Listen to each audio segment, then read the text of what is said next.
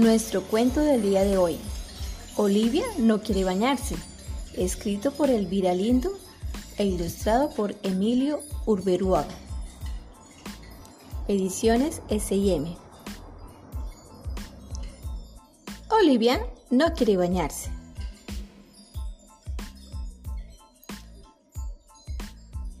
Olivia no quiere bañarse. Ay, ¿por qué tengo que bañarme todos los días? Ella piensa que es suficiente con una vez a la semana. No, mejor, una vez al mes.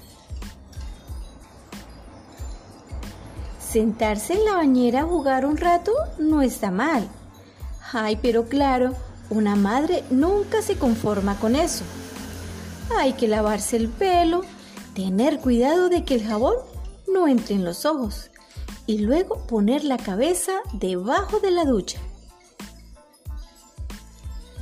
Eso sin contar con que después hay que desenredar el pelo. Y el pelo de Olivia es el terror de los peines. La mamá de Olivia le ha dejado jugar un rato con sus muñecos nadadores y su delfín de hélices. Pero ahora su mamá tiene la ducha entre las manos. Ahora no hay quien se libre de lavarse los rizos. Por favor, por favor, te lo pido, mami, esta noche no. Ayer me dijiste lo mismo, Olivia, y no te lavé la cabeza, con la condición de que hoy no protestarías. Y como Olivia pone cara de pocos amigos, su mamá empieza a contarle una historia.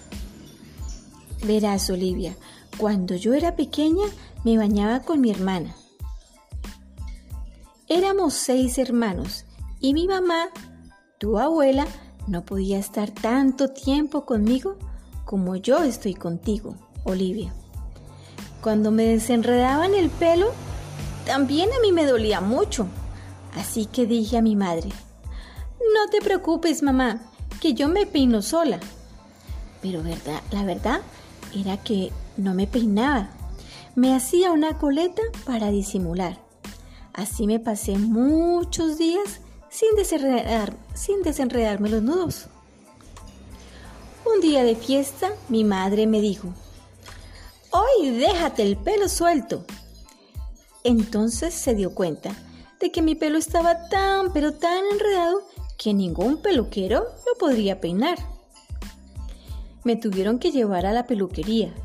El peluquero, al verme, suspiró y dijo, hay que cortar.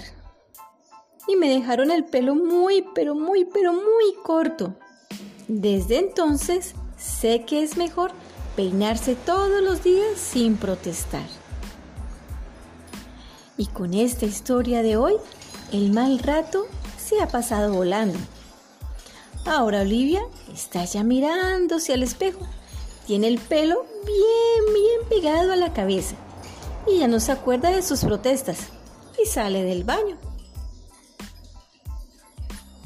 Después del baño, Olivia va a acostarse. Y ya piensa en mover los piececillos contra las sábanas. Se imagina que son peces en un agua cálida y suave. Cierra los ojos y al abrirlos ve que su pelo ha crecido, que se ha estirado, que es el pelo que siempre soñó. Su mamá entra en el cuarto y la mira. Olivia, ¿dónde estás, Olivia? Soy yo. No, no, no, no. Mi Oli es una niña con rizos color zanahoria. Yo soy Olivia, de verdad, mamá. No, no, no, de ninguna manera. Olivia abre los ojos. Una mano le toca la frente sudorosa. Es la de mamá. Yo soy Olivia.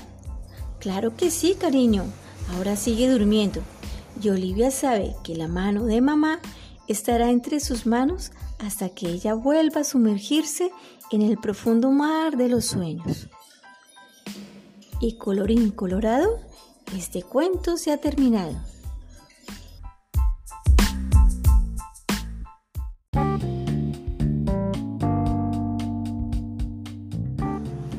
Hola, buenos días. Este es mi primer podcast. Eh, se trata de un cuento de literatura infantil. Espero que lo disfruten. Gracias.